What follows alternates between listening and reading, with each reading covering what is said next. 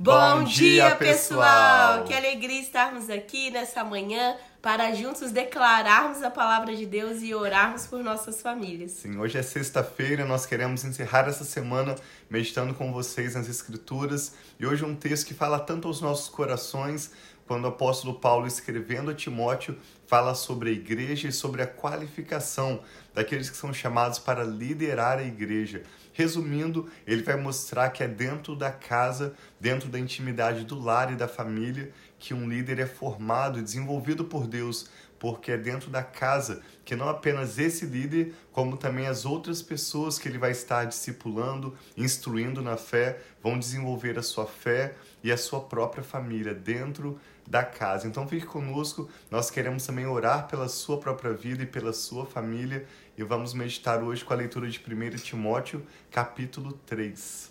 Sim, vamos orar. Pai, muito obrigado por essa nova manhã. Obrigado pelas tuas misericórdias que se renovam sobre as nossas vidas e essa esperança, Pai, de podermos viver a cada dia um dia melhor.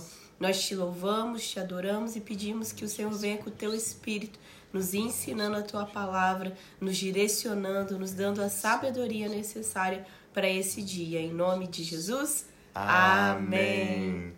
Lembrando que Paulo escreveu três epístolas pastorais, cartas que ele escreveu, duas delas a Timóteo e uma outra a Tito, para os instruir como jovens que Paulo estava mentoreando sobre como tomarem a coragem de simplesmente responderem o chamado de Deus. Paulo os encoraja a assumirem responsabilidades, a exercerem os seus dons e com um coração puro, com uma fé sincera, liderar a igreja de Deus para assim abençoar um número cada vez maior de famílias. Hoje nós vamos ver então sobre a qualificação de bispos, quando também eles chamam os diáconos. E é um capítulo que é bem curtinho, cerca de dois minutos. Então te convidamos a acompanhar conosco toda essa leitura, que começa dizendo assim: 1 Timóteo 3. Essa afirmação é digna de confiança. Se alguém deseja ser bispo, deseja uma nobre função é necessário, pois, que o bispo seja irrepreensível, marido de uma só mulher, moderado, sensato, respeitável, hospitaleiro e apto a ensinar. Não deve ser apegado ao vinho, nem violento, mas sim amável, pacífico e não apegado ao dinheiro. Essa palavra bispo é usada, mas na verdade o original episcopos significa qualquer pessoa que exerce a função pastoral, um líder pastoral. Verso 4 diz que ele deve governar bem a sua própria família ou a sua própria casa, tendo os filhos sujeitos a ele com toda a dignidade. Pois se alguém não sabe como governar a sua própria família, como poderá cuidar da igreja de Deus? não pode ser recém-convertido, para que não se ensoberbeça e caia na mesma condenação em que caiu o diabo. Também deve ter boa reputação perante os de fora, para que não caia em descrédito nem na cilada do diabo.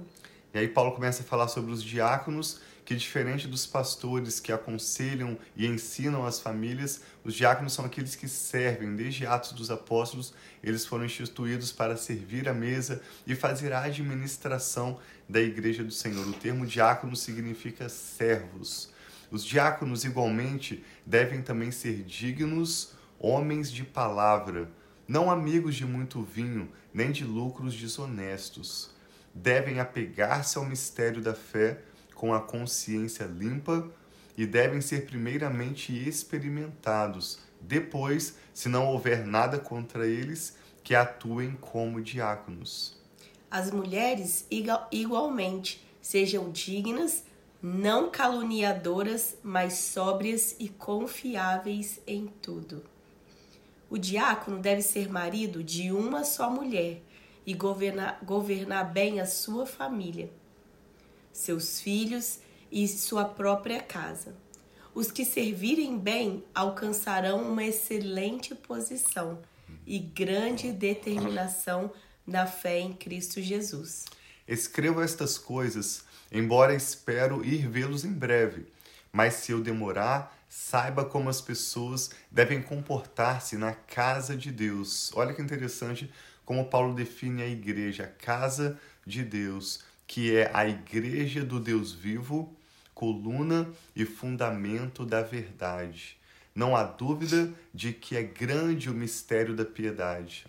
Deus, falando de Jesus, Deus foi manifestado em corpo, justificado no espírito, visto pelos anjos, pregado entre as nações, crido no mundo e recebido na glória. Aleluia. Que lindo. Nós vemos nesse texto quando Paulo vai orientar esses jovens que ele está mentoreando sobre estabelecer líderes na igreja, tanto os bispos, né, pastores, episcopos, quanto os diáconos, aqueles que servem, que fazem a mordomia da casa do Senhor. Eles precisam primeiramente ser aprovados dentro da sua casa. Como a liderança é, na verdade, um modelo, essas palavras não servem apenas para os pastores e para os diáconos, para mim, para Rafa, para você e para a sua família. A Bíblia mostra desde o início da Bíblia, na verdade, a primeira letra que aparece nas Escrituras, quando diz no princípio, no original a palavra berist, a primeira letra que aparece é a letra hebraica bet, que tem o, o desenho de uma casa, de uma tenda, e o seu significado relacionado à família, a esse ambiente de dentro, de intimidade. Desde o início das Escrituras até o final, quando em Apocalipse Jesus usa essa ilustração da casa também, ele fala: Eu estou à porta e eu bato. Se alguém abrir a porta, eu entrarei em sua casa, cearei com ele e ele comigo. A Bíblia ensina por todas as Escrituras que a casa, não outro lugar, não outro ambiente, mas a casa onde nós moramos, é o lugar onde nós desenvolvemos a nossa família e também a nossa fé. A Bíblia fala em 1 Reis capítulo 9 que quando Salomão concluiu a construção do templo, glorioso templo de Salomão, Deus disse que faria o nome dele habitar naquela casa. Muitas traduções usam o termo templo, mas o original não é templo, o original diz casa. E o Senhor disse que os seus olhos e o seu coração estariam sobre aquela casa para sempre, representando como Paulo fala aqui em Timóteo a igreja, que é feita tanto do povo de Israel como também dos gentios.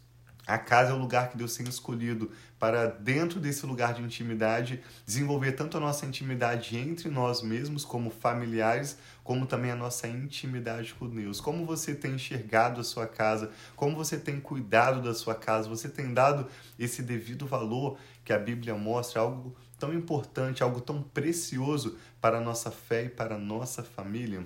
Sim, então que nós possamos ser cuidadosos primeiramente com os da nossa casa, cuidando, né, bem dos nossos filhos. Nós somos mulheres dos nossos esposos, os esposos das suas esposas, tendo esse essa, essa, esse ambiente de amor que é gerado em oração também é muito importante para cuidar da nossa casa ser um lugar onde nós oramos, intercedemos uns pelos outros, que nós possamos também limpar bem a nossa casa, cuidar também do aspecto físico Sim. da nossa casa para ser um lugar onde todo mundo deseja voltar, um lugar onde é agradável.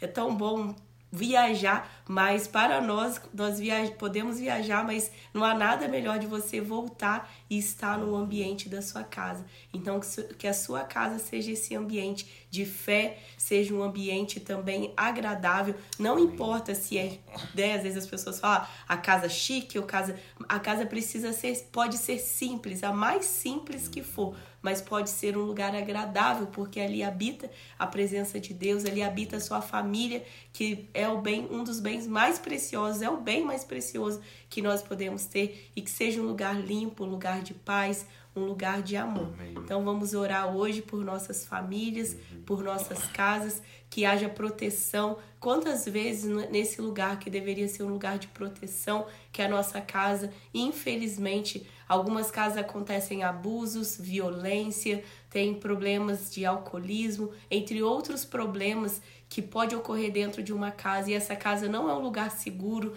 não é um lugar de paz. Então vamos orar pela bênção e a paz nos lares, Amém. pela presença de Deus, pela restauração das famílias. Amém. Tantas vezes quando tem problema no, no, casamento, as pessoas brigam, há um certo tipo de violência verbal ou até mesmo a violência física, emocional. Então, que nós possamos orar pelos nossos lares, que eles sejam esse lugar de amor. E se você conhece alguma família que está precisando de estar se aproximando e recebendo realmente do amor de Deus e na transformação do lar dessa família, vamos estar intercedendo para que a paz do Senhor, a presença do Senhor, o milagre do Senhor, a restauração que Deus Amém. pode fazer sobre essa casa e sobre esse lar chegue até essa família preciosa, porque Deus ama as famílias e Ele quer ver famílias saudáveis, cheias da paz e da presença de Deus. E esse é o desejo do nosso coração. E, a, e Deus pode fazer, por mais impossível que pareça,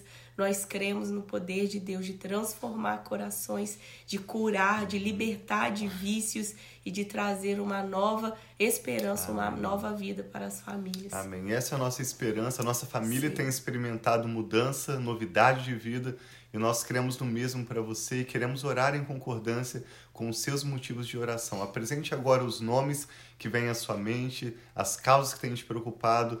Eu e a Rafa vamos orar juntos crendo na manifestação do poder de Deus realizando Amém. milagres. Pai, nós cremos na tua palavra Sim, que recebemos Senhor. com gratidão Amém. e com alegria. Tua palavra nos ensina o que é verdade, que o Senhor é poderoso para fazer infinitamente mais, além do que nós podemos pedir ou mesmo pensar, segundo Aleluia, o seu poder que opera em nós. Essa é a, a verdade, verdade é que o Senhor tem cuidado de nós em mínimos detalhes que nós nem muitas vezes percebemos ou Obrigado. nem mesmo enxergamos no momento, mas o Senhor tem cuidado das nossas vidas. Obrigado, Pai, pela sua fidelidade, pelas suas promessas, pelo seu amor leal. Sim. Obrigado por nos sustentar, por prover sempre mais do que precisamos e antes de precisarmos. Amém, Senhor. Pela sua grande graça, pelo seu amor e sua fidelidade, Sim. nós te damos graças. E abençoamos esta pessoa que ora conosco agora. Amém, Declaramos a paz do Senhor. Senhor a tua shalom, Amém, trazendo Senhor. tranquilidade, trazendo provisão, Sim, bonança, Senhor. prosperidade, Amém, paz verdadeira sobre esse lar. Amém. Oramos, Pai, pela bênção da saúde plena. Sim, Oramos Senhor. pela mudança do arrependimento, que vem somente pela bondade do Senhor, Sim, abrindo Traga, os nossos pai, olhos, abrindo os nossos ouvidos, nos mostrando a realidade e transformando as nossas vidas e famílias Amém, para vivermos os teus propósitos a cada novo dia.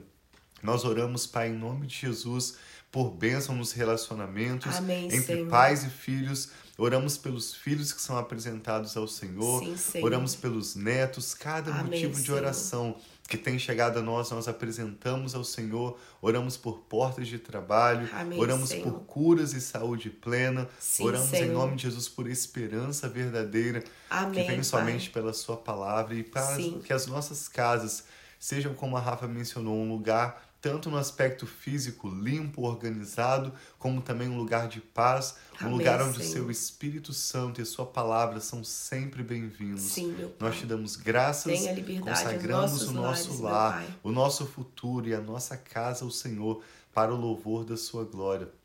Declaramos sobre essa pessoa que ora conosco agora o sangue de Jesus cobrindo a sua casa. Amém, Pedimos que Senhor. o Senhor envie os anjos do Senhor para sangue. estarem acampados ao redor do lar dessa Senhor, pessoa, de ao redor dos seus muros, das suas paredes, Amém, dia e noite, para fazerem guarda e livrarem de todos os males. Que assim seja, Que a tua bênção, que enriquece e não traz dores, seja sobre o seu lar, sobre a casa dessa pessoa que ora conosco agora. Amém, Senhor, Nós te pedimos com Jesus. ações de graças e oramos com fé. No nome do Senhor Jesus. Amém. Amém.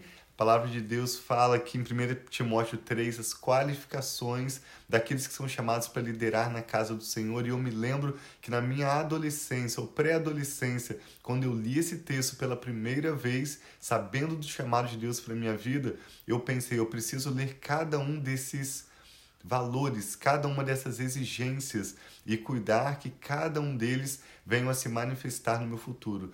Então, você jovem, que sabe que você tem um chamado de Deus para sua vida. Isso se aplica a você também, que já um crente maduro é hoje um pastor, um diácono, um líder na casa do Senhor.